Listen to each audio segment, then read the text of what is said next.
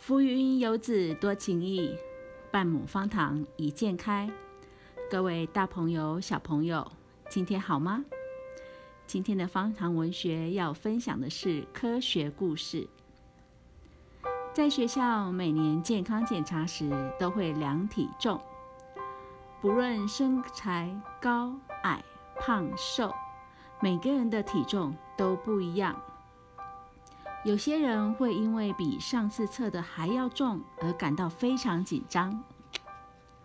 动物园的动物也需要量体重。大型的动物，成年大象的重量通常超过四千公斤，而国小四年级的学生平均体重是三十公斤，所以一头大象的重量差不多是一百三十个四年级学生的重量。那么小型生物的重量呢？你有抓过瓢虫，把它放在手心上的经验吗？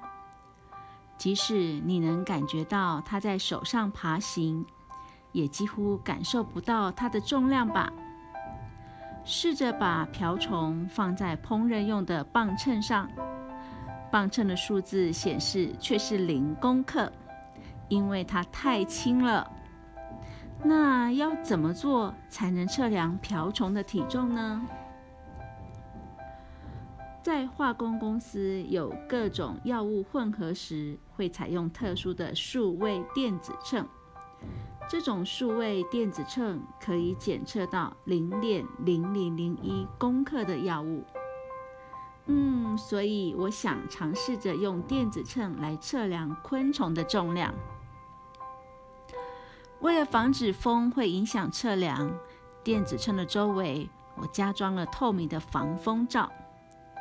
把小生物放在盘上，正面的液晶画面便会显示重量有多少。在帮昆虫量体重之前，我会先测量我身边其他的物品。我从零钱包中找出一元日币，发现它只有一公克。很开心，我也尝试测量身边各种不同的东西，邮票、回纹针、牙签，这些放在手上感觉不到重量的，也可以用电子秤来测量。一张邮票是零点零五公克，一支牙签是零点一二公克。一条橡皮筋是零点二三公克，一个回纹针是零点三七公克，一张卫生纸零点九四公克。要开始测量昆虫了，轻轻抓着一只瓢虫，把它放在电子秤的秤盘上面。瓢虫从容不迫地走了一段一小段路。然后一眨眼就飞走了，哇哦！这样根本无法测量体重啊！在厨房看到装着饼干的透明袋子，可以把它昆虫放在袋子里，测量之后再减去袋子的重量，那就是瓢虫的重量喽。把瓢虫装进袋子里，再放到电子秤的秤盘上。哦，必须屏住呼吸。为什么？因为即使是一点点呼吸，也会影响重量的变化。结果显示是零点四八零一公克。再减去袋子的重量，嗯，零点零五公克。所以瓢虫的重量跟硬币的重量是一样的哦。嗯，哪一种昆虫的体重更轻呢？我到庭院去抓了一只斑纹，想想看啊，我可以量昆虫的重量，结果是零点零零一四公克，所以斑纹非常非常的轻啊。体重最重的昆虫是独角仙，仔细帮它测量。体型最大的雄虫就有十公克，哇，真的很重耶！嗯，再来量量看看和独角仙打斗的雄巨齿锹形虫，锹形虫是两公克，只有独角仙体重的五分之一。即使是同一种昆虫，雄虫和雌雌虫的重量也不一样。刺尖头黄重量是雄虫的五倍，刺大螳螂则是雄虫的四倍。刺五毒蛾则是比雄虫重了七倍，而日本大锹形虫的重量则是雄虫比刺虫重两倍。对于昆虫量体重这件事情，觉得越来越乐在其中，所以我帮象鼻虫量体重零点一零一公克。回目虫零点三九七公克，大螳螂二点九二六公克，竹节虫零点八一二公克，大虎头蜂一点零七四公克，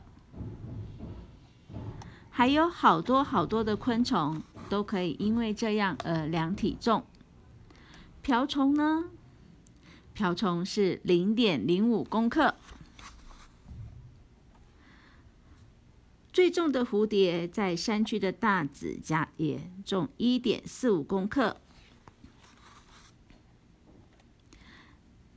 青斑蝶是零点二五公克。大紫蛱蝶的身体比较厚，看起来也比较结实。